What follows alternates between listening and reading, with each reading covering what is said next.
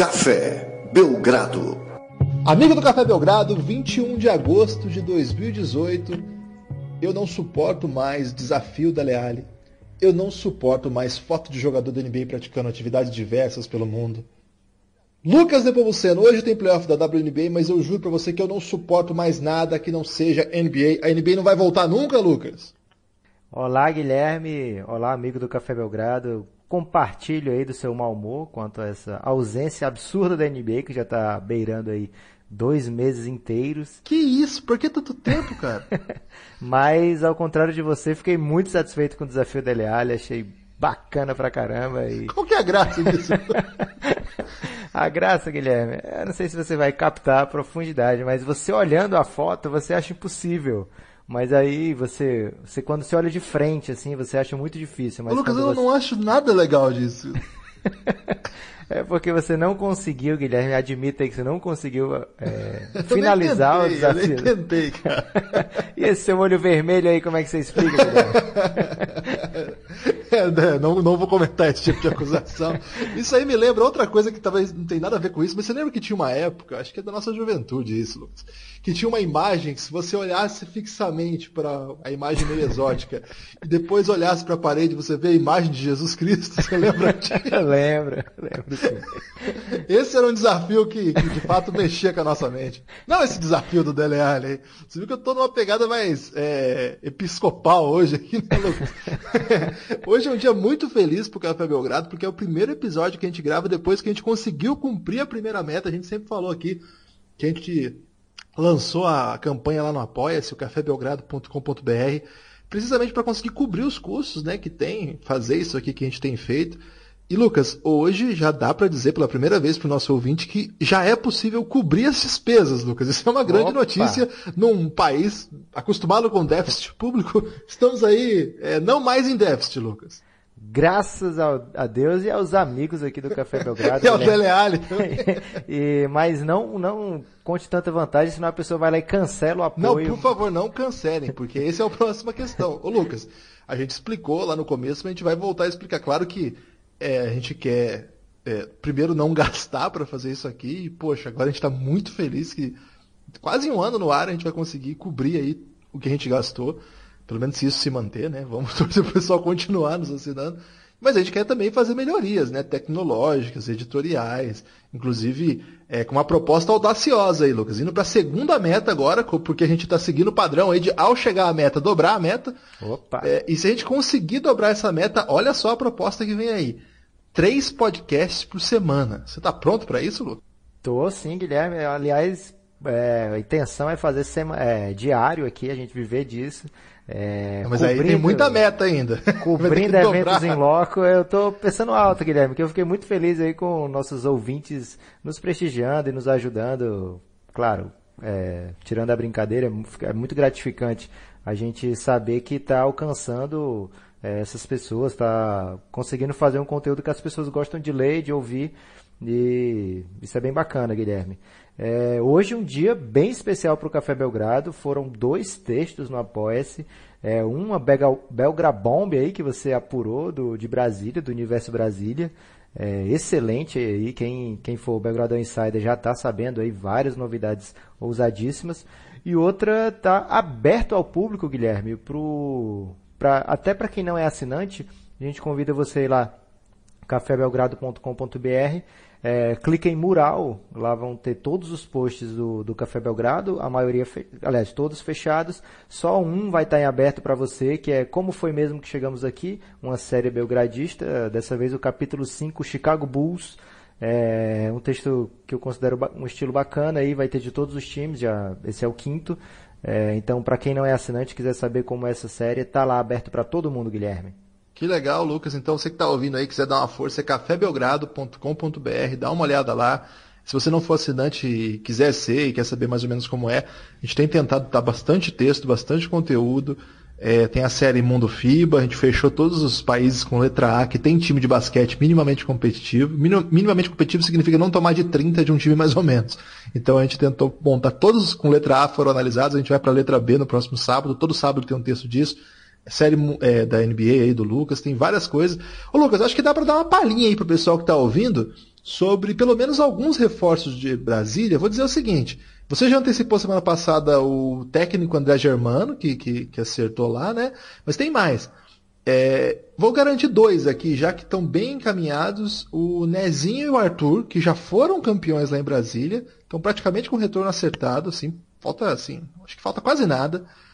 É, esses são os bicampeões, é, bi não, né? Tricampeões pelo, pelo NBB lá pro Brasília, foram campeões brasileiros também pelo COC juntos. Mas, cara, eu acho que o que tem de interessante aí são os, os estrangeiros que eles estão trazendo, um tipo de gringo que não é muito comum o basquete brasileiro trazer, não. Uns caras é, com carreira aí, caras que você conhece pelo nome, com títulos relevantes. É, vale a pena, hein? Quem quiser interessar, aí acho que dá para fazer esse spoilerzinho aí. Brandon pra... James, né? Não, Grande não é o Brandon James. Não, não, não, é, não é NBA, não é uma coisa assim. Mas vai lá que você vai entender do que eu tô falando, cafébelgrado.com.br. É, ô Lucas, é, são duas possibilidades de assinatura, né? Esse Belgrabombs são, é fechado para quem é o Belgradão Insider, né? Que é o de 20 reais. E o pessoal fala, nossa, mas 20 reais por mês nisso, né? Lucas, mas as pessoas gastam 20 reais com muitas coisas, você não acha? Guilherme, engraçado você falar, parece até combinado, cara. Porque... Não é, não foi. Por quê? Você estava querendo falar disso? Eu estava passando pelo Pão de Açúcar ontem, e aí eu vi lá um chocolate que me atrai muito, que é o Milka é, custando a bagatela da barra de chocolate de R$ 25,90. E eu pensei, caramba, que tem isso? gente que paga isso e poderia estar tá pagando 20 reais aí no Belgradão Insider e comprar um chocolate, uma barra de chocolate de 5 reais, que sai a mesma coisa, talvez até melhor. É, porque você não vai ter tanta vontade de comer de uma vez, né? Porque não é tão gostoso como aquele Milka, então... Confuso essa, essa Você fica aí. com a saúde mais em dia, né? ah. né? Você evita comer todo de uma vez uma barra de chocolate e ainda assim fica por dentro aí dos reforços de Brasília e mais do que isso, ajuda o Café Belgrado a se manter e a expandir, Guilherme. É, e vem expansão forte, a gente segue negociando aí expansões possíveis, a gente espera nas próximas semanas ou meses, de repente, anunciar novidades aí. A última foi a entrada do Café Belgrado no Spotify. Lucas, falamos demais, em sete minutos de propaganda. espero que o pessoal não tenha deixado a gente na mão. Mas é porque tinha bastante coisa. Hoje nós vamos falar de NBA, claro é o nosso assunto principal aqui. É, e vamos falar, Lucas, de algumas coisas específicas. Primeiro, a chegada dos rookies aí, tá, tem muito assunto sobre isso, então a gente vai retomar, a gente falou bastante disso lá na época do draft, mas também nós reservamos um espaço para responder perguntas que chegam pelo Twitter, como a gente costuma fazer, só que dessa vez, como vai ser um podcast um pouquinho menor, não deu para abrir totalmente para todo mundo que mandar pergunta. A gente estabeleceu um prazo e ali daquele momento, quem mandou pergunta tem. Quem mandou depois, aí não vai dar tempo. Mas pelo menos vai dar para tratar de alguns assuntos. Chegaram umas perguntas bem curiosas aqui. Mas vamos lá, Lucas. Tem novidade aí sobre os rookies, então? Então, Guilherme, hoje é, saiu a Rookie Survey, né? Que olha só, que chance de começar já com inglês totalmente idiota, bem desnecessário. A Rookie Survey, que nada mais é que uma pesquisa que eles fazem entre os rookies, é, perguntando coisas que vão desde quem vai ser seu. Quem você acha que vai ganhar o rookie do ano, né? O novato do ano, o título de novato do ano. É, habilidade que você quer desenvolver na NBA e o seu é, jogador favorito na, na NBA atualmente. E aí a gente vê algumas coisas interessantes que rolaram por lá. Daqui a alguns dias vai sair também, Guilherme, a GM Survey, né? Que é com os GMs, que aí pergunta quem é que ele acha que vai ser MVP, quem é que acha que vai ser o melhor time, o melhor time do Oeste, quem vai ser campeão. Essas paradas, é, perguntando já aos GMs da equipe. Dessa vez a gente vai trazer hoje as respostas dos rookies. Algumas coisas a gente vai comentar, Guilherme, porque são interessantes. Outras a gente vai só falar o que, que foi votado e e passar adiante que não adianta perder muito tempo nisso, beleza? Vamos lá então. Então os próprios rookies responderam isso para quem, Lucas? Tem algum veículo que faz isso? Não é veículo, é a própria NBA, é um formulário ah, oficial da NBA. É mesmo? Tanto, tanto dos rookies como dos GMs, eles fazem isso de maneira institucional todo ano. É, inclusive você entrando lá no site, você vê as respostas dos rookies e dos GMs ano a ano. Desde 2011, se eu não me engano, eles, desde 2007, aliás, eles começaram a fazer isso. E aí eles botam todo ano essa parada disponível no ar. É bacana. Eles, eles costumam acertar, Lucas? Algumas coisas mais óbvias sim, como por exemplo, quem vai ser o campeão vai ser o Golden State, né? O, o rookie do ano, é, às vezes eles acertam, porque quando tem um candidato bem claro assim, mas olha, esse ano eu tô achando que falaram algumas bobagens, Guilherme. Ih, rapaz, eu, eu vou ficar pistola? Eu não vi ainda. Ah, você sempre fica pistola com tudo, então a chance é alta. É, não, que isso. Quem fica pistola com tudo é o Rock. Um abraço lá pro Rock, pro Rodrigo também. O Rodrigo tá com um projeto novo aí. Vida de jornalista bem legal, hein? Você chegou a ouvir já, Lucas? Já ouvi sim, eu ouvi inclusive antes de sair no, na, no podcast que ele tava pedindo a minha Que, ajuda. você tá com essa moral, é? É. Que agora que eu sou do Spotify, Guilherme, as pessoas me procuram pra pedir assistências. Então tá, o grande artista aí, Lucas. Na verdade, eu, O eu- Leone do basquete, né? Já dá pra chamar assim. na verdade eu stalkeei o Rodrigo, eu descobri que tinha no YouTube lá o podcast dele, então eu escutei antes dele lançar, bem bacana. É, mas escutei o piloto, na verdade. Aí depois ele lançou com o Bernardo de Melo Franco, muito bom, cara. Muito bom. E parece que amanhã vem novo aí, hein? É, fiquem atentos aí. Quem gosta desses temas mais de jornalismo, discutir essas questões, vale a pena. Lucas, vamos lá então. O que, que esses rookies maravilhosos, ou nem tanto, dizem pra nós? Guilherme, a primeira pergunta, a gente só vai passar por ela. Quem é seu jogador favorito na liga? Um LeBron. terço, um terço dos rookies praticamente votou LeBron James. Só queria chamar, destacar aqui que teve um rookie que não dá pra gente descobrir quem é, né? Porque são votos anônimos, que falou que os jogadores favoritos, ele votou em dois. Os favoritos dele na NBA são Drew e Justin Holiday. Você tem alguma suspeita aí de quem foi isso?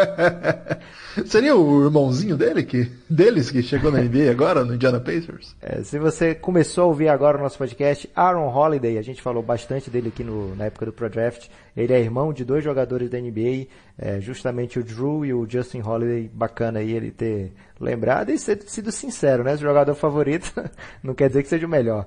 É, agora essa pergunta, Guilherme, eu acho interessante para quem, quem escuta o Café Belgrado e que também joga, que tem interesse em jogar. Jogar basquete, você fala? Sim, que tá começando, que tá. A gente tem um. Agora a gente tem uma maneira, né? Uma forma de medir a faixa etária dos nossos ouvintes. A gente viu que tem muita gente que nos escuta entre 13 e 19 anos. Então, O que é uma responsabilidade, hein, Lucas? O É. pessoal tá é jovem ainda, tá escolhendo a vida, escolhendo como vai ser. Por exemplo, com 13 anos eu tinha uma banda de pagode. E acabou que é, a vida me mostrou outros caminhos. Então, assim, aos 13 anos a gente ainda pode mudar muita coisa, né? Então, é uma responsabilidade nossa aqui estar falando com essas pessoas. Então, foi perguntado para esses jogadores, que ainda são jovens, mas não tanto quanto esses nossos ouvintes, qual a sua habilidade mais importante que você precisa, que você precisa focar a partir de agora que você entrou na NBA, né? E aí, é, as opções eram ball handling, shooting, né, que é arremesso, é, defesa, playmake, capacidade de ler a defesa, adversária no caso, né? Tudo. é, Eu tô querendo saber onde vai chegar pro nosso jovem. a força e ser capaz de aceitar as orientações do técnico. E aí, o que eu quis dizer Você pra isso- traduziu coachable? é, mais ou menos, foi... Sim, não, na verdade eu traduzi errado aqui. Não, mas tem também. É, eu não queria falar tudo porque é muita coisa, Guilherme, aí você fica pistola. É, só o aviso aí pra quem tá querendo chegar na NBA, hoje shooting e ball handling são disparadas aí as, as skills que eles estão mais de olho. Um quinto de- dos rookies votou em cada uma dessas opções.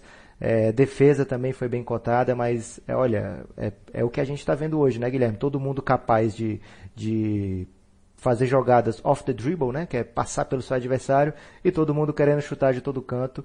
É mais ou menos, não importa a posição que você está jogando, Guilherme, todo mundo está querendo fazer isso, né? Não, é verdade. É legal, legal isso aí também, Lucas, porque sinaliza uma época mesmo, né? É, você imaginar que é, é, essa possibilidade de criar o arremesso e conseguir finalizar o arremesso é o que diferencia de fato a possibilidade de jogar na NBA hoje, né? A gente vê alguns jogadores que a gente gosta muito, mas que ele ou não mata a bola, ou não sabe, não sabe jogar, assim, criando o seu próprio chute acaba ficando ah, não vou dizer que ficam antiquados, mas ficam meio de, de lado, né? E chega no momento decisivo do jogo, o cara tem que ficar no banco, acaba isso desvaloriza muito o passe, é, vamos dizer, o contrato que ele vai ter. Então é legal, achei um, um indicativo bacana aí. Eu acho meio perigoso você é, dizer para os nossos ouvintes de 13 anos que eles têm chance de chegar à NBA, porque eu acho que a gente tem que trabalhar com a realidade. Se você tem 13 anos e ouve o Belgradão é, e tem, sei lá, 2 metros e 5 e já tá com algum contrato em algum time, a sua chance de ir na NBA é real. Mas se você tem 1,80m, joga legal ali na pelada, estuda, acho que é a prioridade aí, o Brasil tá difícil. Não fica apostando muito no basquete também, tem que ser realista, Lucas. Ô Guilherme, mas se você tivesse o mindset que você tem hoje, Você é um traíra, Lucas. A lenda. É, o, que eu, o que eu gostei de ver foi que 8% dos novatos falaram que tem que melhorar em tudo. Então achei um grande. autocrítica. Uma, uma autocrítica pesada aí, mas assim, que mostra que a galera chega lá e não se acomoda, Guilherme. É, qual vai ser o seu principal ajuste dentro da NBA? E aí foi quase um terço das pessoas falou que foi dos novatos falou que é a velocidade do jogo, né, o pace do jogo, e um, um quarto aí do, dos atletas falando do, na duração da temporada. Isso aí é, são coisas meio óbvias, vamos passar para frente. Qual novato? Agora, essa parte mais legal, que eles começam a falar entre si, Guilherme. Eles votam é, entre quem você acha que é o melhor jogador, que é o melhor passador, o melhor arremessador. Então, eles tentam analisar pelo que eles conhecem dos adversários, pelo, pelos que eles já jogaram contra, ou até pelo hype, né? E aí o primeiro é qual é o melhor playmaker desses novatos? Quais são, Guilherme, seus playmakers favoritos aí dessa classe? Dessa classe, Doncic primeiro, claro. Ah, que difícil. Playmaker. Caramba. Brunson, talvez? Opa, você tá, você tá no, no ritmo bom, Guilherme. Né? Você tá compatível aí com os rookies até agora, pelo menos é. no, no pódio. Quer tentar mais um? Ou... Esqueci alguém grande, né? Provavelmente. É que eu não animava muito, mas com essa, com essa turma de armadores. Lembra que a gente até discutiu bastante isso aqui. Tem né? um, um, que eu vou até trazer sempre aqui, que tem um Nexpan que não é muito bom, mas que a leitura de jogo dele se mostrou é, razoável. É verdade, o Trae Young. O Trae Young é verdade. Ele é um cara que eu tenho muitas dúvidas de como ele vai jogar, mas se ele conseguir imprimir um ritmo parecido com o que ele fez na Summer League, tra traduzir isso nos, nos, profissionais, o que é muito difícil, eu acho que vai ser um jogador bem bonito de ver jogar, né? Não sei se vai ser muito eficiente, mas que vai ser muito plástico, acho que, que vale a pena. Acho que tá bom. Quem que são os três dos rookies? Olha só, ano passado era barbada essa aí pro Lonzo Ball, ele levou com 72% essa votação de melhor playmaker. É, esse ano a, a, votação foi mais espaçada, né? O Trey Young ficou o líder com 35%, é, depois o Jalen Bronson aí, que você lembrou, do Dallas, que foi escolha do segundo round do Dallas. Não, na verdade, fim do primeiro, né, Guilherme? Ele foi do segundo round. No comecinho do segundo, né? E o, e o, terceiro ficou o Luca Doncic, do Dallas também. Olha que absurdo o Doncic não ser o melhor playmaker nem do time dele, dos novatos. pois é, é. E aí ficou empatado com o Shai e o Colin Sexton. A gente, eu abri a chance aí para você falar do Shai, Guilherme. É, o Shai aí que. Shai Suede, parece que a minha piada do Shai Suede não tem efeito, Lucas. Eu faço ela em muitos lugares. E parece que só eu tenho essa referência, então eu queria informar o ouvinte aí do Belgradão que neste momento agora é. Você está abandonando o Chai Suede? Tô, tô abandonando a piada do Chai Suede até que alguém ria dela. Se alguém voltar e falar, nossa, aquela do Chai é muito boa, aí eu retomo. até agora foi totalmente em vão, qualquer tentativa de transformar isso num riso. Melhor defensor da classe, uma pergunta aí que vale muito a pena, né? Porque é, sempre a defesa, apesar de não ser mais hoje talvez o foco principal, quando você pensa num time que que vai chegar lá, né? Porque a gente sabe que as defesas têm que ser boas, mas dá para variar a defesa, complicar o adversário com o seu estilo de jogar também. Então, aquele defensor do um contra um, hoje, nem sempre todo time tem um especialista naquilo, mas nunca vai deixar de ser uma, uma característica ótima num jogador, você tem um cara que defende, né? Então, qual novato é o melhor defensor? Ano passado deu Josh Jackson do Phoenix Suns, que não conseguiu, longe disso, repetir em quadra é, esse, esse termômetro aí de ser um grande defensor. Quem você acha que leva, Guilherme, esse ano? Não, eu, eu, Guilherme, acho que é uma, é uma coisa muito difícil de apontar entre os calouros, né? Sim. Porque geralmente eles entram e fazem muita besteira em quadra, né?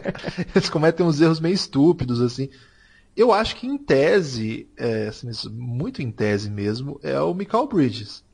Por conta do, do potencial tudo mais. Eu acho que, os, que, aquele cara que é mais acreditado por isso é o Zaire Smith, que está até machucado, né? Não sei se vai, vai conseguir jogar. Eu não acredito que o Bamba vai ser um super defensor da NBA. Eu acho que ele vai dar um prejuízo danado, porque é muito lento para esse tipo de jogo que a NBA pede. Não sei, Lucas. Se eu tivesse que apostar em alguém, eu iria no, nesses desses alas grandes, assim, com braço enorme e tal. Quem que você apostaria? Quem que os calouros apostaram? O que eu curti, Guilherme, é que o Phoenix Suns vem tentando realmente melhorar a defesa. Ele pegou o, Josh Jackson no passado, que deu uma melhora durante o ano, e ele tem realmente ferramentas, como eles gostam de dizer por lá, para se, tornar um grande defensor. Trouxe também o Trevor Ariza, agora na off-season, e draftou o Michael Bridges, que como você lembrou aqui, é, tem tudo para se tornar um defensor bom dentro da NBA. É claro que é difícil a gente ver um rookie chegando já doutrinando na defesa. Normalmente tem esses mais especialistas, como o Utah Jazz achou, um que nem foi draftado ano passado, né? Que é o Royce O'Neal. É, mandou bem ele na defesa. É, então, mais ou menos seguindo essa linha aí de um cara mais especialista, os rookies votaram em Devon Carter, que foi hum, para o Memphis. É, segundo lugar ficou com o Mobamba, do Orlando Magic, que você citou Porque dá aí toco também. pra caramba, né? Exatamente. E o Okogie do Minnesota ficou com a terceira posição. É, tem que ver se ele vai jogar, né, Lucas? E o Michael Bridges do Phoenix ficou em quarto aí. É, qual novato é o melhor arremessador, Guilherme? Ai, ai, ai. Porque, assim, de novo, se for pela é, é, curioso isso também, porque o Trae Young é provavelmente o arremesso mais letal quando cai, né? Só que ele na bola, ele chuta tipo 15, 54 de, de aproveitamento. Tem jogo que ele chuta até cair, então ele chuta 6, 7 bolas antes de começar a cair. Então, como isso vai traduzir na NBA? Se o cara chutar 1, 10 na NBA, o time dele perdeu o jogo, cara. É isso que acontece, assim, um cara protagonista e tal. É, a não ser que ele chame Kobe Bryant, né? Que chutava 16, 42 e ganhava o jogo. Mas assim, Desses caras que estão lá, eu acho que o Trae Young é o grande chutador do, do draft, não tem como ficar brigando com, com, com, o fato. Mas eu não sei se isso vai se traduzir, Lucas. Eu tenho, tenho minhas dúvidas. Então aí a tendência que o pessoal faz é voltar. E aí o cara que, que no meio do draft ele foi draftado para isso é o Dante DiVincenzo, né? Que foi campeão da NCAA, matava a bola de todo canto, uma, uma, uma máquina assim de matar bola. Eu, e, e, aí tem uns caras que são os quatro abertos que podem ser especialistas. Tem o Landry Shamet, que mata a bola também, Moritz Wagner, mas sei lá, se tivesse que apostar em alguém dessa. O, o Wertel lá, né, que foi. O Werther, que foi, foi draftado para ser o Splash Brother lá do, do Trey Young, que também é isso. Que também foi draftado para ser um especialista de três. Mas assim, a, a lógica eu iria no Trey Young, mas sabendo desses problemas que eu disse aí. E o Alfredo, nosso amigo, iria votar no Michael Porter Jr., até postou o vídeo dele lá vencendo o Trey Young no concurso de três lá dentre os rookies. Uma coisa que é importante lembrar, Guilherme, é, tem o, o, chutador de verdade e o chutador teórico, né? Porque Quem uma é o coisa, chutador teórico? Uma coisa é você. Tipo o Patrick Patterson? Tipo o Luke Kennard do, do Pistons. Porque uma coisa tá. é você ma mandar bem no treino, que não tem ninguém te marcando, aí você consegue soltar oito, nove bolas seguidas e tal. Aquele cara do, que jogava no Timberwolves, que, que até veio pro Uberlândia uma época. O Rashad McKenzie. Isso, ele que postava no Twitter, assim, bola matando, e teve um camarada nosso que agora eu não lembro quem foi, que falou, agora você tem que fazer isso no jogo, né? E ele ficou super pistola, ele caiu na pilha. É, um camarada, por acaso, nosso assinante, Guilherme, Rafael Antunes, né, o Rafueiro. Foi é, ele que fez foi isso? Foi ele que trollou aí o, o McKenzie, na época que ele ainda estava na NBA, e o McKenzie ficou pistola, mandou check my stats pra ele lá. Maravilhoso. E aí, por que, que eu falei teórico? Porque chega na hora do jogo e o Luke Kennard não consegue criar uma separação suficiente para ter o arremesso limpo, né? Para arremessar do jeito que ele é acostumadinho a arremessar lá, é, livrinho e tal. Então, esses chutadores teóricos, eles ganham muito voto aqui nessa parte. Ele, inclusive, o Luke Kennard foi o líder do ano passado de melhor shooter. Mas quem é que você prefere arremessando no seu time? Ele ou o Donovan Mitchell? Ah, novamente. então, para esse ano deu o Trey Young aí com 47%, até menos do que o Kenar conseguiu ano passado. E segundo também o Splash Brother do Paraguai, que foi o Kevin Werther. E empatado com o, o cara do Lakers lá, o sopa de letrinhas, o Mikhaliuk. Mikhaliuk. Ah, ele mata a bola pra caramba esse maluco. Esse é bom, hein? Ele mata a bola pra caramba, bem lembrado. E... Pô, na, na NCAA o papel dele era matar a bola, cara. Ele é bom mesmo. E na Summer League ele teve jogo que ele meteu várias seguidas. É, e o DiVincenzo também foi lembrado aí, recebeu 6% dos votos. Então você tá bem, Guilherme, nessa pesquisa. Você já pode ser um rookie aí da NBA. Tá é, faltando, tá eu, eu não olhei só não, o hein? mindset. De repente, é. de repente, nosso ouvinte aí, acho que a gente tramou isso aí, mas a, não, nossa, a gente é... não trama não. Inclusive a gente gosta de deixar o outro em maus lençóis aqui. é, quando a gente trama, a gente deixa bem claro que tramou, como foi a do, do chocolate Milka, né, Guilherme? Mas a gente tramou aqui... aquela? Qual é o novato mais atlético? Uma pergunta Ai, aí que, caramba. que é bem eu que é o né? Porque ah, eu, eu acho que é o DeAndre Ayton, cara. Não é aquela ideia do corpo construído pelos deuses pra jogar basquete, enquanto o Luca Doncic é aquele gordinho, né, da galera, né? o, o louco DeAndre Ayton é, é muito atlético. Acho que ele é recebeu voto, mas não ficou entre os primeiros, não. Vou dar pra você mais, mais algumas chances aí. Tá, eu acho que também é, o Jaren Jackson Jr., com certeza. Poxa, o cara é uma máquina. E ele mata muita bola, hein? Esqueci de falar disso, hein? É, no- nos chutadores, cara, ele, ele chegou lá na Summer League e matou, acho que sete bolas de três num jogo lá. Foi. Então, Primeiro, né? Acho que Já- foi. Todo mundo já- foi pra ver o Trae Young e ele matou bola pra caramba. Ah, o pessoal gosta muito do Zaire Smith também, pra falar disso aí, de super atlético e tal. Matou o primeiro. É, eu, o Jaren Jackson não tava, não? Não. Caramba. Mas ele tá machucado, né, o Zaire Smith. Então, não sei quem seria. ah, deixa eu pensar. Ano passado, quem ganhou foi o Dennis Smith Jr. com 44%. Esse ano tem Meio muito bizarra, cara. né? Meio, muito meio cara. assim. É porque a galera gosta do baixinho que enterra, né, Guilherme? Ah, mas se é isso, então é o Cole Sexton. É, ele se recebeu votos também. Mas ó, Jerry Smith, que você gosta de chamar de Zaire, né? A gente pode batizá-lo aqui de Zaire. Porque parece que a pronúncia adequada tem que fazer um shh. Jerry Smith. desculpa aí pro, pro ouvinte que ouviu o soprano no ouvido dele. o Jerry Smith aí com quase um quarto dos votos, 24%. mas ele não é o primeiro.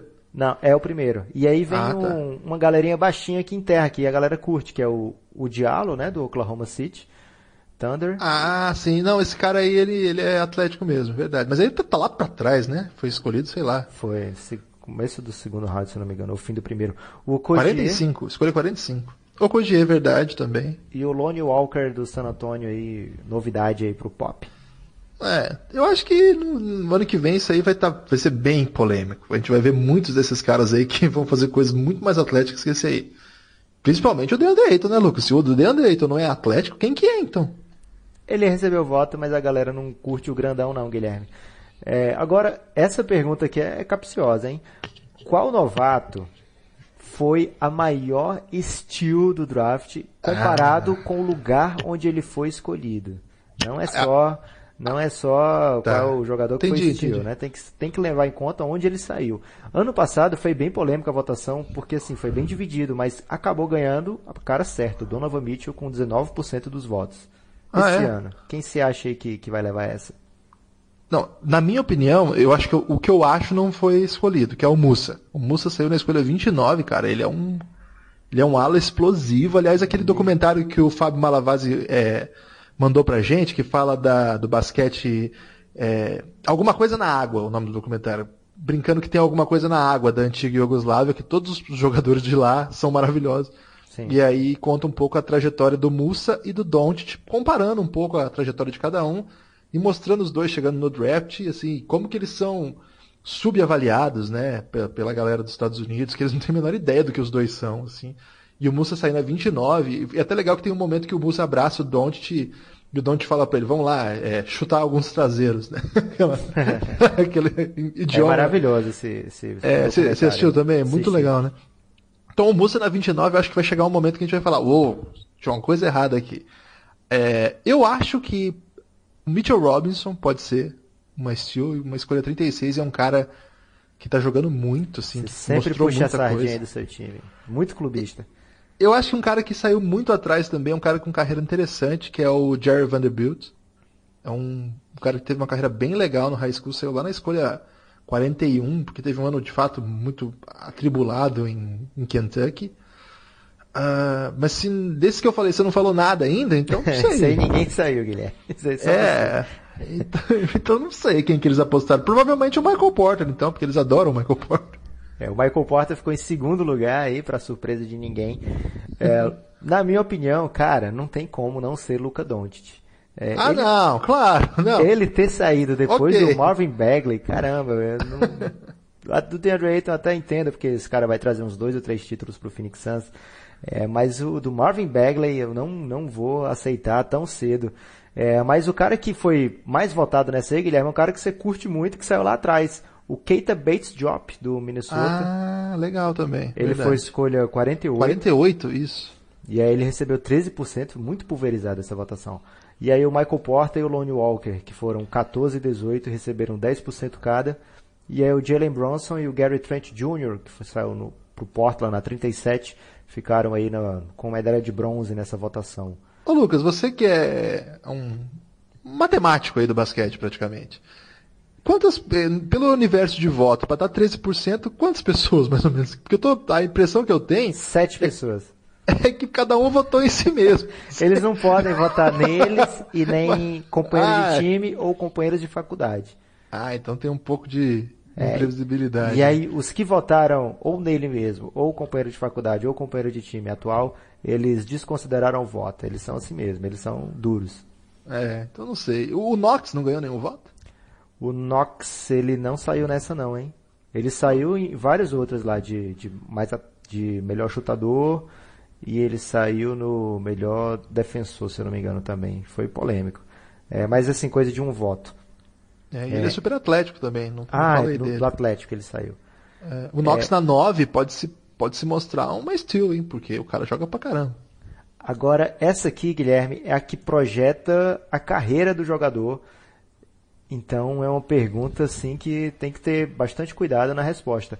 Qual ah. jogador vai ter a melhor carreira entre todos os draftados? E eu tenho certeza que você não vai acertar nunca aí quem foi que ganhou. Não, eu iria no Doncic por mim, né? E os americanos, os rookies, eu não sei, eu acho que eles apostariam no Aiton, não? Cara, impressionante que o, o, top 3 dos votos é uma coisa assim que você não vai acertar nenhum se bobear. Wendell Carter Jr. primeiro. Hã? Vai ser a melhor vai ter a melhor carreira aí da NBA. oh, essa foi uma aposta. E empatados. E, e, a gente gosta dele aqui, né, Lucas? Não é que a gente tá. Sim, claro. E empatados em segundo lugar, né? Que seria o segundo e terceiro. Kevin Knox, do Knicks. Esse aí podia até que você podia até matar. E o outro, Jeremy Robinson, do Los Angeles Clippers. Caramba, essa chutaria foi, essa? nada, não, nunca. E se eu tivesse, como, como diria Kleber Machado lá no, no vídeo do Hoje Não, Hoje Sim. Se eu tivesse apostado todo o meu dinheiro, eu teria perdido. E o auge do despeito, ninguém votou no Luca Doncic, Guilherme. Nem, ah, mas aí você sabe o que, que é isso, né? Olha quem recebeu o voto. Isso é recalque, né? Olha quem recebeu o voto, Guilherme. Troy Brown Jr. Amidou Diallo, que saiu na 45. Melhor carreira? É, os dois Bridges. Marvin Bagley, Lonnie Walker, Colin Sexton, DeAndre Ayton, Mo Bamba, Trey Young, Michael Porter Jr., Jaron Jackson Jr., Devontae Graham, Dante DeVincenzo e não teve o Shai, não sei se eu falei já o Shai, e não teve um cristão ou até ateu, quem sabe um hindu, não sei, é para votar no Luca Doncic. Ninguém Nem o Musa que... deu essa força. Aí, Nem pô. o Musa deu... ou então o Musa talvez ele não tenha recebido a papeleta para votar, né, Guilherme? É, e o Musa ele é meio personalidade, deve ter tentado votar nele e aí foi desconsiderado. então aí fica essa polêmica aí dos rookies. A título de curiosidade, ano passado Lonzo Ball e Jason Tatum empataram no primeiro lugar. É, bem... foi legal o ano passado, a galera mandou bem. É, bem melhor do que o Wendell Carter. Esse aí parece um pouco aquela uma piada que todo mundo vota numa pessoa que acha que não tem chance, que é para ver se ele é eleito. E ah, a... boa sacada, verdade. E acabou que o Eitan ficou para trás, o Bamba para trás, todo mundo para trás e o Doncic sem moral nenhuma. E a última, quem vai ser o novato do ano? De 2019. Ano passado deu Dennis Smith Jr. com 26%, não podia ser mais errado do que isso. É, esse ano, Guilherme, dê aí uns dois palpites ou três. Eu acho que vai ser o Doncic, mas eu duvido que eles tenham votado nisso. Até que ele foi é, bem nessa. Foi. Eu acho que eu, eu, eu acho que o DeAndre Ayton é um candidato óbvio. Uh, Jaron Jackson Jr. é um candidato óbvio também. O Ayton talvez até MVP, né? Quem sabe? eu já não sei. Eu acho que o Knox vai ser o Rookie of the Year, hein, cara. Tô achando isso. Clubismo, assim, eu acabei de falar, Eiton MVP, o Guilherme já rebate com o Knox, o Rookie do ano. Isso é depois... fake news, hein? então aqui a votação dos caras deu DeAndre Ayton e Colin Sexton em primeiro, acho que Pode pela... Ser. Pode eles ser gostam também. de votar no cara que vai ter oportunidade, né? No passado eles isso. votaram no Dennis Smith e não deu nada. É, e aí em segundo barra terceiro, né, que tem dois primeiros, ficou Doncic e Knox empatados É, e o Troy Brown tem alguém muito apaixonado por ele lá, que toda, toda parada ele tem um voto assim bizarro. É, tem, tem que ver se não é ele mesmo que votou nele e furou essa. É, não, mas depois você inverte, entendeu? Você vota em si mesmo ah, e troca com o camarada. com alguém, né? Alguém Isso. que ele conheceu na noite do draft lá. Exatamente. Com o Musso, de repente. não, mas aí ele trairou. Mas aí ele trairou. Mas é essa que é a questão. É, então esse foi a Rookie Survey desse ano, Guilherme, e sei que a gente já chegou, já tem várias perguntas aí, né, no Twitter, vamos complementar é, vamos o nosso lá, podcast? então, vamos para a reta decisiva então do podcast, respondendo as perguntas. E a primeira, Lucas, é do Stick to Sports. Um belo perfil, perfil do aí, Twitter. Né? Perfil novo, acho que eu não sigo ainda não, Lucas. Vou passar seguir aqui, é bom? É, interessante, ele sempre, apesar desse nome, Stick to Sports, ele é polêmico, na, aliás, ele é, na verdade, um crítico a quem fala isso, né, Stick to Sports. É, ah, legal. Speak é... up and dribble. Ah, legal. Exatamente. Tô é seguindo um... aqui. E porque o tweet dele que ele mandou pra gente foi maravilhoso, né? Seguinte, ele disse o seguinte, Lucas. Kelly Olinick. Não sei exatamente o que. Apenas falem de Kelly Olinick. Bem, como ele não, não deixou muitos parâmetros pra gente, é, vou trazer uma polêmica requentada aqui. Você acha que ele foi na maldade naquele lance que ele confundiu o Kevin Love? vou falar outra coisa. Vou, vou, lembrar do nosso grande amigo Bernardo, que era um grande fã do Kelly Olynyk, lembra? Sim. Lembra, é, é, a gente lembra mais do Bernardo do que do Kelly Olynyk, né, cara? Claro. Não, e o Bernardo ele adorava o Kelly, o Kelly Olynyk. Então, o Bernardo Guimarães faz muita falta. É ex-blogueiro é, lá da LNB e coordenava as mídias sociais também faleceu aí há dois anos e, poxa, um baita de um cara, espetacular. E era muito fã do Olinick, cara. Ele adorava o Olinick, ele chamava inclusive de Oligod, não sei se você vai lembrar disso. em homenagem ao Berna, então, eu vou retirar aqui a maldade do Olinick. Foi sem querer que ele contundiu o Kevin Love, Guilherme. É, ou senão o Kevin Love mereceu, de repente. o Wagner Vargas, Lucas, está dizendo o seguinte. Um grande abraço pro nosso amigo Wagner Vargas, ele tem um podcast também. Vale a pena assinar é, o High, é, High Five Plus, né? High Plus Five, né? Eu, eu sempre Exatamente. me perco aí. Vale a pena, sigam lá no Twitter, tem o um link lá pro podcast, a gente sempre compartilha também. É, um abraço pro Samir que faz junto com ele o podcast. O Wagner diz o seguinte: Carmelo Anthony vai aceitar sair do banco em Houston? Comente, justifique e mande beijos. É, o mais fácil é mandar beijos aí pro Wagner, grande amigo, já me visitou. Ele foi pro meu casamento, Guilherme. Então o ele... Wagner ele tá com um visual diferente, Lucas? Eu acho que isso não, não, interessa tanto ao nosso ouvinte, Guilherme. Mas olha, ele estava lá quando eu cantei aquela música que eu comentei aí no último podcast, então ele pode servir de testemunha aí, você que duvida muito dos meus dotes artísticos. É, o Wagner estava lá. Cara, eu acho que o Carmelo vai aceitar sim sair do banco em Houston. Não sei se esse é o plano de imediato do Houston. Talvez seja melhor trazer ele realmente do banco para não criar aquela polêmica. Será que é melhor botar o Carmelo no banco agora? Então eu acho que o, o D'Antoni falou durante a entrevista coletiva que ele deu na, na contratação do, do Melo, ele falou que foi discutida a possibilidade dele jogar no banco já e que o Melo não se opôs de maneira alguma a isso.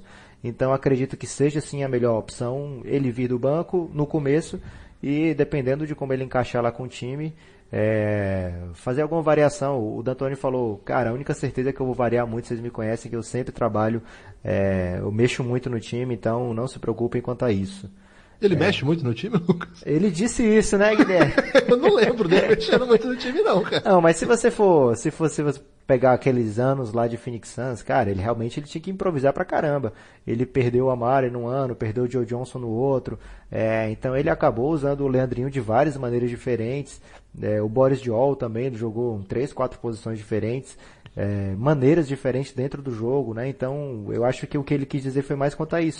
Ele pode usar o Carmelo como um go-to scorer em alguns momentos, para usar um inglês score. bem desnecessário agora nesse momento. E outros momentos ele pode ser um decoy, ou até mesmo uma peça o que lá. Que é esse aí? Esse eu não conheço. É quando o cara tá em quadra só para enganar. Ele não vai receber a bola, mas ele tá ali como um, um disfarce ali. Mais ou menos como o LeBron fez naquela jogada do Kyrie Irving, que ele mete a bola de três lá em cima do Curry que o time do Golden State se preocupa muito em marcar o LeBron porque achou que a bola ia chegar em algum momento daquela posse e ia pro LeBron. E aí ficou mano a mano lá o Irving com o Curry e o Irving mete aquela bola antológica lá. É, então o decoy é só pra disfarçar ali, o cara tá só fingindo que vai fazer alguma coisa e não vai. É... Olha, eu, eu, acompanho muito basquete, eu nunca tinha ouvido essa, hein, Lucas? Eu preciso atualizar o meu inglês desnecessário. é para isso que você pode assinar o Café Belgrado, Guilherme, eu ouvi sempre aí, inglês desnecessário. A gente tem muito. É, você acha que o Carmelo vai criar problema em Houston? Acho que vai, vai claro que vai. Você acha que não? eu acho que não. Acho que ele vai criar soluções, Guilherme. Talvez também crie soluções. Talvez ele crie soluções, inclusive, pelos próprios problemas que ele criou. Essa é a hum, grande questão. Tipo, aí, tipo grande... um computador. Exatamente. Ô Lucas, o João Ávila, grande amigo João Ávila, assinante do Belgradão, falou assim: Olá, amigos do Belgradão. Gostaria que falassem sobre as perspectivas do NBB e, claro, do meu Minas. Grande abraço. Ô Lucas, você acompanha bem o Minas lá por causa do Espiga, né? Você gosta bastante do trabalho dele?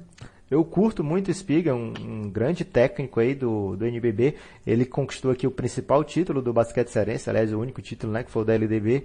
É, ele era assistente do Bial e aí se tornou o técnico do, do time de base e conquistou o LDB lá, que foi um grande feito pro, pro basquete aqui do basquete cearense, que infelizmente esse ano está fora do LDB. É, o Minas, Guilherme, você vai falar com mais propriedade do que eu, mas o Minas é o time que eu mais gosto fora o basquete cearense, principalmente pelo trabalho da base. O Flamengo, eles... você não era flamenguista? Ah, mas é porque não conta, é paixão de torcedor, Guilherme, é do futebol. É, mas a base do Minas eu acho muito interessante. É, quero trazer o Spig aqui nesse podcast para a gente comentar, entre outras coisas, isso. Pô, ia ser legal, hein? E olha, o, o Spiga trouxe ano passado um, um novato, vou chamar assim na NBB, né, que foi o Rockmore. E o cara bombou na temporada, o Spiga trouxe ele, ele, ele, visitou aqueles camps lá dos Estados Unidos, o Rockmore jogava na Noruega, participou de um camp lá que o Spiga estava lá, trouxe, e esse ano o Spiga foi lá e trouxe mais três, né, porque o Rockmore se valorizou demais, não deu para o Minas continuar com ele no elenco, e aí o Spiga está trazendo mais caras, vou prestar muita atenção nesses caras, porque o cara é bom de olho, hein, Guilherme? É verdade, ainda tem o GG que vai continuar lá, né, o Wesley que jogou muito, acho que vale a pena, hein, acho que vai ser legal. Lucas, o Arthur Costa é, diz o seguinte: vocês acham que o John Wall poderia dar um salto a mais na carreira e chegar ao patamar de James Harden, Westbrook, por exemplo? Ou você acha que já está no teto dele? Boa pergunta, hein, Arthur? Forte abraço. Excelente pergunta. É, agora eu já achei pouco polêmica aí chamar o Westbrook e Harden no mesmo patamar. Para mim, o Harden é um cara bem superior, mas eu entendo que o Westbrook é um, um dos melhores jogadores da NBA, realmente joga com intensidade incrível. Mas eu acho que o Harden ele tá no nível assim que eu comparo mais aos caras mais tops. Eu acho sim possível o John Wall chegar no nível do Westbrook. Eu acho que eles já jogaram em, em níveis parecidos durante algumas temporadas. A temporada anterior do Wall, é, 16-17, foi brilhante, foi magnífica. Ele teve 100% curado das lesões naquela temporada e apresentou o melhor basquete que eu já vi o John Wall jogar até hoje. E aí na temporada passada foram problemas de lesão e relacionamento.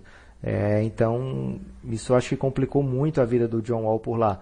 Para essa temporada, se aquela foto lá foi só uma coisa momentânea, Guilherme, aquela foto com o Team USA. Você tá nessa ainda, Lucas? Se ele, se ele tiver numa, numa off-season boa aí, se, se cuidando, chegando inteiro como ele chegou em 16, 17, eu acho que o John Wall tem sim bola para jogar no nível dos melhores armadores da NBA, é, fora James Harden e fora Stephen Curry, mas assim, nesse segundo escalão de altíssimo nível que tem o Westbrook, por exemplo, como grande exponencial, eu acho que o John Wall é capaz sim de chegar lá.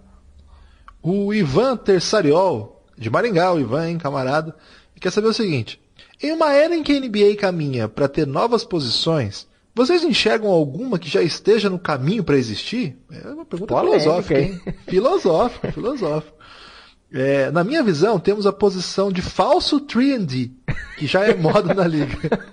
Um abraço. Ô, Ivan, valeu. Eu, eu, precisava de exemplos aí de quem são esses falsos É, 3D. tem que ver, ele é falso 3 ou falso D? Porque tem essas duas variações do falso 3D. Ou é um cara que é contratado para ser isso e não joga nada, tipo como foi o Jake Crowder no Cleveland, é, ou o DeMar Carroll no, no Toronto. Fiquei confuso aí com essa nova posição. É, tem que desenvolver essa teoria, mas me parece bem interessante, hein, Lucas? Eu, eu gosto desse tipo de, de abordagem. Acho que é isso que justifica a existência do Belgradão, né? Uma, uma abordagem exótica do basquete. Não, se, a gente for, que... se a gente for ver profundamente, a gente vê que hoje já é, todo mundo fala já em point forward, né? Que é um. É, mas isso aí é mais velho que andar pra trás, hein? É, mas já tá rolando agora o Point Center, já tá rolando o. Isso aí é meio novo mesmo, só tem o Jokic, né? Ou tem mais alguém? Não, tem o, o Yannis, né? Que eles querem que jogue na 5. Ah, mas aí já é invenção. Aí é. Acho que é outra coisa aí. Tem que inventar outro nome. Tem aí o é Stretch tipo- 5 também, que não é muito comum.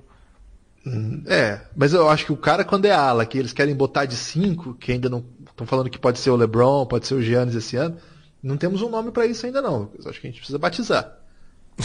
Vamos muito em breve, então. Mas falso 3D, eu acho que não vai ser o nome da nova posição, não, hein, Guilherme? Não, é outro nome. Se, se você que tá nos ouvindo aí quiser dar um nome pra essa posição nova, que é do cara que é ala, mas vamos botar de pivô porque ele é forte e grande o suficiente pra marcar potenciais pivôs que Mas será talvez que eles sejam são mais alas pesados. mesmo, esses aí que a gente falou? O LeBron e o Giannis são alas, não? Será? Por que, que eles são se eles não são alas? Tá mais pra armador, às vezes. Porra, mas aí você complicou o rolê, porque na... porque na verdade eles ficam com a bola, mas eles. É verdade, né? Verdade. Será que pode ser um PFC a posição? Pode ser o PFC é o. Point Forward Center?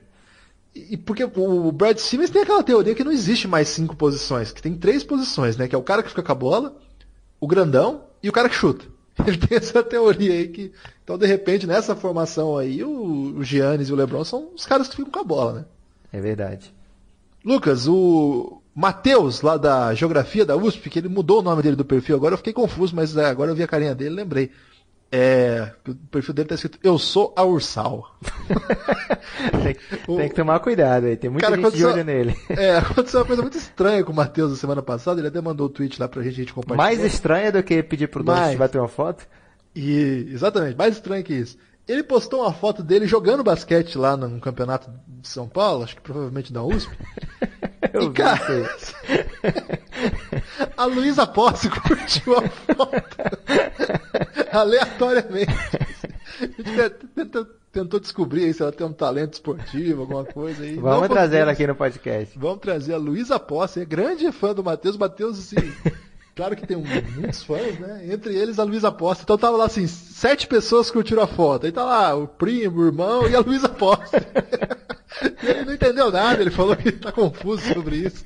Mas ele mandou uma pergunta bem legal, Lucas. Ele tá falando do Juan Carlos Navarro, o La Bomba Navarro, que aposentou aí nessa semana. É, na verdade não se aposentou essa semana, né? anunciou sua aposentadoria essa semana, já, já não joga desde as finais da Liga CB, né? Se- Semifinais, na verdade, porque o Barça foi eliminado antes. Ele diz o seguinte: o Juan Carlos Navarro ficou apenas uma temporada na NBA e jogou bem, mas considerou que ele seria coadjuvante e voltou ao Barcelona. Vocês acham que ele poderia ter uma carreira sólida na NBA caso continuasse por mais tempo? E qual o impacto que ele teria nessa liga de hoje? Aí, Lucas, você acompanhou bem aquele ano? Ele jogou no Memphis, né? Na época que o Gasol tava lá ainda, né?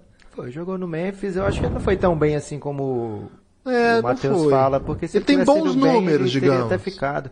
Eu acho que, cara, acho difícil. A gente viu já alguns jogadores espanhóis aí dessa geração boa da Espanha que passaram por lá no que seria o começo da carreira, teria bastante tempo aí para se desenvolver, né? A gente viu o Rudy Fernandes, a gente viu o, o barbudo lá, o Sérgio Rodrigues, que nem era barbudo ainda na época. A gente viu o Raul Lopes também, né? É, o Raul Lopes saiu por mais por lesão, né? Não conseguia jogar bem. mas nenhum deles tinha essa, esse potencial de gatilho do, do Navarro, né? Então é uma pergunta que fica muito no campo da teoria. Acho que você acompanhou muito a carreira do Navarro, acho que você pode falar melhor do que eu. É, ele, ele jogou num, num time que era. é, isso que é interessante lembrar. Você lembra aquele time do, do Memphis que ele jogou? Assim, eu não- a gente não se preparou para esse podcast, eu devia ter feito uma pesquisa mais adequada. Mas assim, foi uma época que o Memphis estava numa jamais vibe. De... você ia pesquisar o Memphis de 2007 para fazer Não, esse mas podcast. eu, eu, eu acho que eu ia, porque eu lembro bem daquele time que, que era um time que rodava muito o elenco. Então, assim, tinha muitos jogadores que jogavam é, menos tempo do que eu acostumado, assim, né? Então o Navarro, ele era parte de uma rotação longa, e assim, o tempo que ele ficava em quadra, ele fazia o jogo dele lá. Mas ele não foi assim super o Navarro que a gente conhece, porque claro, é muito difícil jogar na NBA, ele jogou uma temporada só. Claro que ele não fez feio e que ele foi bem, por exemplo, você comparar com o que foi o Spanulis. Nossa, é um gênio do basquete, nem conseguiu jogar, né? O Jassikevicius também, que pra mim é um dos caras assim que eu mais adorei assim ao longo da acompanhando basquete aí, também basicamente não conseguiu se adaptar, né? Eu acho que tem aquela coisa, né? O cara é super estrela num time e vai pra NBA e roer osso. E não é que nem um sul-americano, tipo o Ginoble, que era super estrela, mas estava longe de casa já. Então o cara vai pra outro lugar, é uma nova vida, mas de novo tá longe de casa, né? O Navarro não, cara, o cara voltou pra Barcelona e ficou lá. E, porra, ganhou tudo que tinha que ganhar, matou tudo que tinha que matar, ganhou o campeonato mundial, foi vice-campeão olímpico duas vezes, sempre jogando muito. Aliás, era o grande pontuador daquele time. É, acho que é um dos chutadores mais imparáveis que eu já vi. Não sei, eu, eu, não acho que ele tenha ido mal na NBA. Eu só não acho que ele, ele não estava com saco de disputar espaço tudo, nesse, nesse nível de que se, se exige na NBA. Me? Se eu não me engano, na época queriam que ele fosse armador, né? Tinha é... isso também, porque a NBA entende muito Aí mal os passa muita bola de lado. Se fosse na NBA de hoje, que eu acho que a pergunta, a chave da pergunta do Matheus é essa, né? Com esse gatilho que ele tem na NBA de hoje, que valoriza muito o cara que joga, que tem esse, esse tiro poderoso, não interessa se ele é mais baixo do que um 2 um tradicional da NBA. Ele tendo esse gatilho, ele dá para ele jogar de boa. Dá para ele ser um combo guard, né? Talvez é. ele fosse melhor aproveitado no basquete de hoje. Acho que é isso que o Matheus está ensinando. Eu acho. Eu acho que no auge, de repente, ele seria um Low Williams. O que é legal pra caramba, né? Não, caos. Mas eu acho que é isso, assim. É um 2 um, dois que pontua pra caramba, que consegue jogar sem a bola, que sai bem dos corta-luz. O, o Navarro tem, tinha um range absurdo já é, pro nível FIBA, pra NBA era mais comum, digamos assim. Mas, assim, tô apostando, né? Mas para mim é um gênio, um cara maravilhoso, assim. Foi um dos caras que eu mais me encantei vendo jogar. Foi um dos primeiros grandes ídolos europeus que eu comecei a acompanhar basquete, assim. É um cracaço, né? Poxa, uma baita de uma carreira. Bom pra caramba. Lucas, o Vitor Dadinho. Vitor Martins, o arroba dele é Vitor Dadinho. Bruno Caboclo ainda tem futuro? O Brasil fará algum dia um prospecto atleticamente melhor que ele?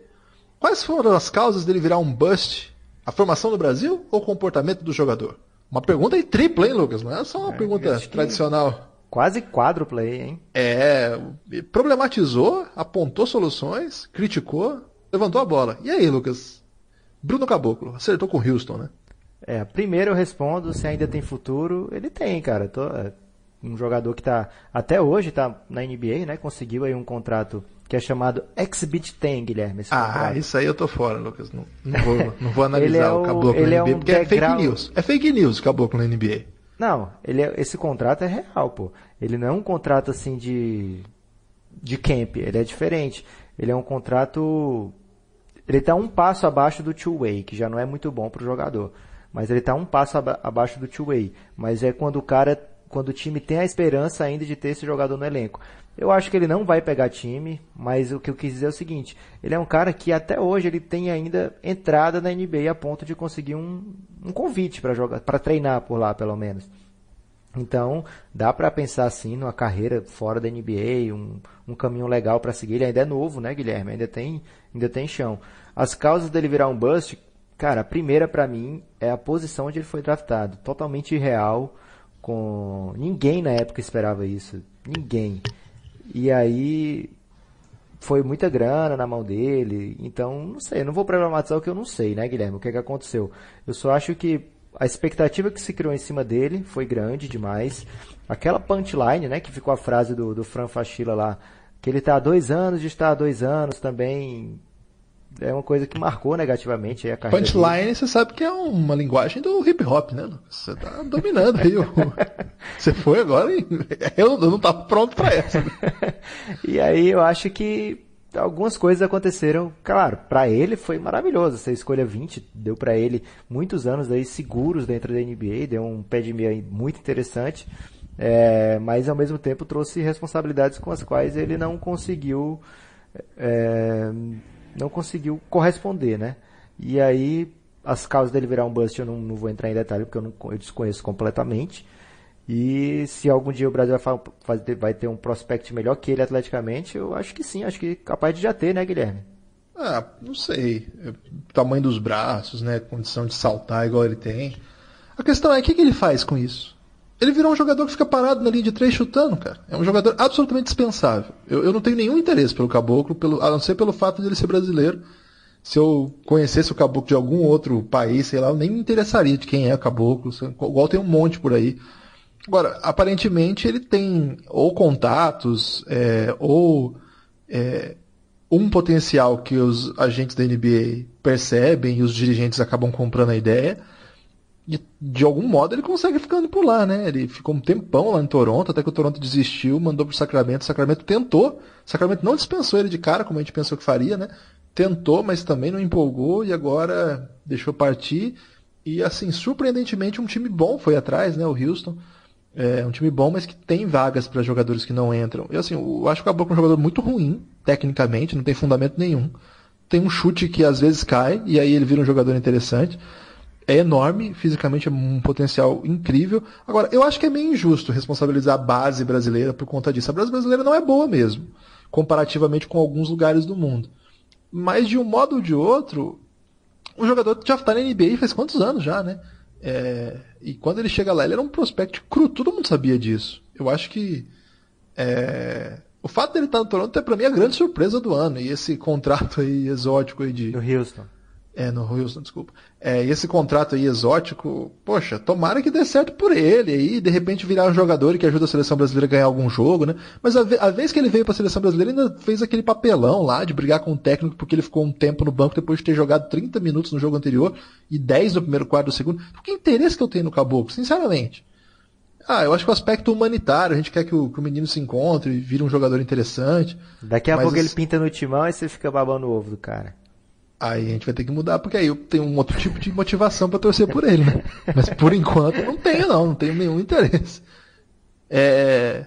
Então, não sei, eu sou meio mal-humorado com essa história, para falar Percebi, a verdade. pistolou aí, tava esperando o Guilherme Pistola, você ouviu, chegou o momento do Guilherme Pistola. Não foi na Rook Serve, foi no Caboclo Serve. Ah, sei lá. Enfim, tomara que, que ele vire jogador e todo mundo que fica falando, vocês falam mal do menino, ele é muito novo. Aí um dia eles falam, ó, oh, bem que vocês tinham que engolir isso que vocês falaram mesmo. Porque eu ouço muito, sabe, Lucas? É, tem muita gente falando besteira no Twitter aí achando que é espertão. Tem muita gente, só queria dizer isso. Muita gente que acha que é espertão. Ó, o Tarcísio Colares, é... o Tarcísio Colares é de Fortaleza, né, Lucas? É, sim. E é assinante do Café Belgrado. Opa, um grande abraço pro Tarcísio, hein? Tarcísio, ele quer saber o seguinte, Lucas. Sei que se passaram alguns minutos. Opa. Ou seja, ele já, já ultrapassou, mas o cara é assinante, Lucas. Então, fura fila, óbvio. Sei que se passaram alguns minutos, mas a pergunta é sobre esses locais onde jogadores treinam juntos antes da temporada. Isso é coisa que o Lucas gosta, viu, Tarcísio? Eu já acho isso aí meio assunto que o Lucas gosta, eu já fico meio incomodado. Rivais como Kevin Durant e Westbrook convivem aparentemente bem. Até que ponto certas rivalidades pessoais que vemos nas temporadas efetivamente seguem fora delas? Gostei dessa pergunta, hein, Lucas? Então, Tarcisão, seguinte, é, a gente Tarcisão. vê na off-season aí vários jogadores participando de mídias sociais, né? Podcast principalmente hoje é uma grande forma deles se comunicarem com, com a audiência. Então a gente viu recentemente até o Stephen Curry no, do Bill Simmons e ele fala sobre isso. Ele Foi fala... bom esse podcast, hein? Bem bom ele fala que, que existem as rivalidades, não são fakes, mas que elas são intrinsecamente ligadas ao fato deles estarem jogando. É, então, quando entra em quadra, quando tem uma série de playoff, quando tem algo em disputa lá, realmente aquela treta lá, aquelas rivalidades são reais. É, fora disso, é como se fosse irmandade. O Jalen Rose já falou isso várias vezes. O, o, universo de jogadores que jogam na NBA, de pessoas que jogam na NBA, é minúsculo, é ínfimo.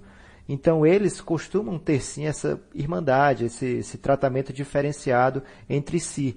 É, e a gente vê casos como esse do KD Westbrook, que tem muitas coisas de, de de briguinha, de birra através da imprensa, né? De disse-me-disse. No caso deles, tem até algumas coisas mais fortes que o KD acabou vacilando lá, falando na conta errada do Twitter. É... Então, acabou que tem um algo a mais aquilo ali. Mas o, o... eles se veem no, no time dos Estados Unidos, jogam juntos lá eles se encontram nesses camps que eles fazem durante off-season, então eu acho que essa rivalidade não é realmente, como o Curry falou, fica restrita ao que está acontecendo lá. Mas recentemente a gente viu até mesmo dois caras que quase brigaram, se xingaram muito forte, e o Draymond Green achou que estava tudo numa boa fora da quadra, foi lá dar um abração no Tristan Thompson. ele, para você ver aí como eles acham que fica tudo na quadra essa, mesmo. Acabou que ele aí, calculou Lucas, mal e levou um socão aí do Tristan Thompson na fuça. Era uma festa do LeBron James, é, então ninguém podia ter celular, ninguém podia é, ter contato aí com a internet. Então acabou que ficou só mesmo no, no, no falatório do pessoal, mas parece realmente tem fontes que confirmam que rolou isso aí. O Draymond também deu a entender que rolou uma confusão, mas que não foi tudo isso que estão dizendo por aí, não, não chegou a ser um soco, foi mais um empurrão na cara. Mas assim, até mesmo rivalidades de caras que jogam em times rivais há quatro anos seguidos disputam finais e que tem um péssimo relacionamento dentro da quadra, o Draymond estava confiante que ia sair de lá apertando a mão, dando abraço no Tristan. Então, ou seja, é, não é uma rivalidade para valer assim, uma coisa que é, que os caras se odeiem durante os períodos que não estão jogando. Ô Lucas, mas teve essa semana aí um caso de talaricagem, né? Que o. Ah, mas aí foi brodagem, cara. Foi? foi? Você achou? É, eles são muito amigos, Jimmy Butler e o Dwayne Wade, foi, foi conversinha só. Foi? Cair na pegadinha então? É, você caiu aí no, no tipo, jornalismo da UOL. você não pode falar isso que nós temos convidados que às vezes compõem aí o grupo. É, inclusive. Deixa pra lá. não, não vai, deixa continua. pra lá. É, o. Qual é o nome dele, hein? Gu? Qual é o nome do Gu? Too Much Salsa, o apelido dele aqui no Twitter. Falem sobre a ida do caboclo ao Houston. Não, não falo, brincadeira. já, já foi falado. É, já falamos bastante sobre isso, mas um abraço aí pro Too Much. Manda seu nome pra nós aí, o Gu. É Gu de Ayashi, então não dá nem pra apostar. Deve ser Gustavo, de repente, né? Lucas, a última pergunta é do André Rossi, também nosso assinante, que mandou aqui. Caso haja tempo. Para assinante tem, né, Guilherme? Tem, aí sempre tem. E se você quiser furar o tempo, é só mandar lá no cafébelgrado.com.br e mandar sou assinante, que aí você pode perguntar, você pode furar o tempo, pode chegar atrasado. Essa pergunta dele é muito louca, hein, Lucas? Existe alguma novidade sobre o Leandrinho? ainda sonho com ele no. Eu imaginei que ele ia falar no Franca, né? Ou de repente no Pinheiros. Basquete no, cearense? Basquete cearense. No Miami Heat. Aí, aí não, né, André? Ó, cuidado que o cara nosso assinante trata ele bem, velho. É, não, tratar o André muito bem. Agora o Leandrinho que não tá com essa moral toda de ser contratado assim com um contrato garantido na NBA, você chegar assim. Se for e sonhar trazer... com o Leandrinho, o que, que você acha? Se, se for para trazer um veterano, assim, que tem as características parecidas com ele, acho que não vai ser. Até porque, Guilherme, o forte realmente do, do Leandrinho, que é aquela velocidade que ele tinha, já não é a mesma, né? A gente viu ele com dificuldade até aqui no NBB de, de ter grandes jogos em sequência.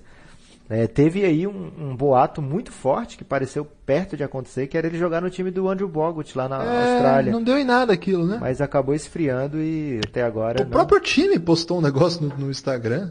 Verdade. Agora, o Leandrinho tá treinando, ele posta, posta imagens aí dos treinos dele, é, fazendo treino de alto nível ainda. Então, de repente, ele cala a nossa boca e aparece no Miami Heat aí do, do André. Já pensou? É, direto aparece a imagem dele lá, né? Eu acho que ele, o, o ponto forte dele hoje na NBA já há alguns anos é a camaradagem dele, né? Ah, a galera, a galera curte muito Championship. É, a galera curte o Leandrinho. Então há essa possibilidade. E aí, de repente, o Mike D'Antoni... O irmão do D'Antoni tá com ele lá no, no Houston? Não. Ah, tá sim, o Dando Antônio. É, ele, então. tava, ele tava com um projetinho ano passado, não tô lembrado agora quem foi o projetinho dele, mas tipo como ele fez com o Leandrinho, né? Que ele ficava pessoalmente cuidando do Leandrinho, do, das paradas, ele tava com um projeto lá em Houston. Eu não lembrei agora quem é, depois eu trago essa informação aqui. Lucas, reta final então. O Leandrinho pode... tava treinando com o Damian Lillard, Guilherme, esses dias. Olha aí. Então, nunca se sabe, né? O que pode acontecer aí. Lucas, reta final do podcast, uma última novidade, não é bem novidade, mas é uma adaptação da novidade. Agora uma que você adaptação falou, da novidade. É, exatamente, é uma reciclagem da novidade. É, a gente falou nos, nos episódios, acho que o episódio retrasado, que agora nós temos a tecnologia de rastrear nossos ouvintes de modo mais preciso, né? Só que aí eu queria trazer os mais, os, os, as cidades que mais nos ouvem ao longo da semana, e Lucas, só deu cidade grande. Porque, enfim, há uma massa de ouvintes, o Belgradão está crescendo muito, queria agradecer a todo mundo que está ouvindo a gente. Nas cidades grandes acaba dominando, né? Então São Paulo, Rio, Brasília. É, só que o que eu fiz? Eu dei uma. Um, eu adicionei um componente aleatório aqui na, na parada, Opa, filtrando só. Foi? Na verdade, eu filtrei só nas últimas 24 horas, porque daí dá uma enlouquecida na, na máquina, né? Bacana. E traz algumas novidades. Então, pra gente mandar um abraço aí para algumas cidades que nos ouvem. Claro, São Paulo é ainda a, a gente tem que mandar um abraço, um abraço pro povo paulista, é, no caso paulistano, né? povo brasiliense aí que está nos ouvindo também, de repente ouviu aí eu falando do time de Brasília e vai lá assinar o Belgradão para saber mais, cafébelgrado.com.br. Barbacena, Lucas, conhece Barbacena? Barbacena? Quando eu era menininho em Barbacena, é o que, Minas? Rapaz, eu acho que é, você não, você não conhece não? Pensei que você conhecia, Minas, isso mesmo. É, eu conheço, Nunca estive em Barbacena, hein? Eu conheço, era a frase que tinha na escolinha do professor Raimundo, né? Ah, é verdade, daí que você tirou isso aí. Sim. Um abraço, abraço aí pro pessoal de Barbacena, Rio de Janeiro, Belo Horizonte, Curitiba, Melbourne, Lucas. Opa, Melbourne a gente tem um amigão lá, hein, Guilherme? É, mas não é ele não, porque tem mais, mais que um ouvinte lá em Melbourne, hein? Opa, ele deve ter passado aí pro, pros amigos, porque... Você que é... Belgradão é amigo Internacional. do Custódio, né? Nosso amigo Custódio aí. Você que é amigo do Custódio, obrigado por nos ouvir. E um abraço pro Custódio também. Lucas, Criciúma. Criciúma, terra do tigre, lá em Santa Catarina. Um abraço pro povo catarinense que nos ouve, especialmente o povo de Criciúma. Aliás, Criciúma, uma bela cidade aí do sul do país. Mauá, Lucas. Mauá fica onde? São Paulo? Cara, tem vários Mauás, porque pode ser Mauá de algum lugar, Mauá da onde. Mas em geral, Mauá é uma, um município até conhecido aí da próximo ao ABC Paulista ali. Então um abraço pro povo de Mauá que nos ouve. Acho que tem até o trem passa por Mauá. Me lembro de ter passado por lá já. E Lucas, Recife. Recife deve ser o João, Guilherme. Ele deve estar escutando muito a gente porque ele está em falta aqui no nosso podcast, hein? É, tá passando aí por uma licença pessoal, mas logo ele volta aí para brilhantar, trazendo basquete retrô e outras pérolas aí de João Lima. Lucas, seu destaque final. O meu destaque final, Guilherme, é para esse dia 21 de agosto, um dia importante aí para o Café Belgrado. Por quê? Você não sabe, mas o Guilherme ele estava ocupadíssimo aí com milhões de, de empregos que ele tem agora. É a pátria educadora, né, Lucas? É verdade. E ele está sendo muito, muito requisitado pelas escolas em Maringá. E ele falou, cara, hoje não vai dar para sair nada. Acabou que saíram dois textões no Belgrado, inclusive Belgrabombs e ainda um podcast. Então fica aí o meu abraço pro Guilherme que fez de Pra tudo mim. aí pro, pro Café Belgrado continuar é, surfando no auge aí, apesar de todas as atribulações que ele tem passado. Que isso, hein, Lucas? Obrigado pelo reconhecimento, mas acho que mandar destaque dentro do próprio programa é um pouco. não sei bem, não sei nem a palavra para descrever esse exercício aí de. Você ficou emocionado porque você só me esculhamba e eu tô aqui te defendendo, Guilherme. É, eu acho que peso a- na consciência. Que Eu acho que o, o elogio àquele que te critica é um grande tapa de pelica. Ô Lucas, eu tenho um destaque final que na verdade é do futebol. Cara, estreou nessa semana uma série daquela Tudo ou Nada, que é uma série de documentários que eles já fizeram sobre o time da, de rugby da Nova Zelândia. Fizeram sobre o time de futebol americano, acho que da, da Universidade de Michigan. E agora, cara, eles fizeram uma série documental de acho que oito episódios, ou dez, não lembro agora, sobre o título do ano, na verdade sobre a temporada toda do ano passado do Manchester City. E tava naquele Amazon Prime. Cara, é um negócio de louco, hein? Você é tá rico, pra hein. Guilherme? Até o Amazon Prime ser assim, né? É s- sete reais o Amazon Prime, cara. Na Bacana. verdade, eu- é mais barato que o Belgradão. Mas se for pra escolher entre os dois, assi- é, dá uma força lá pro Belgradão. Vamos cortar essa parte aí que é melhor, Guilherme. Mas vale a pena. Quem tiver já o Amazon Prime, cara, é muito bom. Muito bom mesmo. Ficou altíssimo nível. É, umas imagens de bastidores. Mas lá eles falam do Bruno Caboclo, não, né? Por acaso não. Não sei porquê, porque de repente, né? Poderiam falar. Ah, então é melhor o Belgradão né? mesmo. Exatamente. Lucas, forte abraço. Até mais.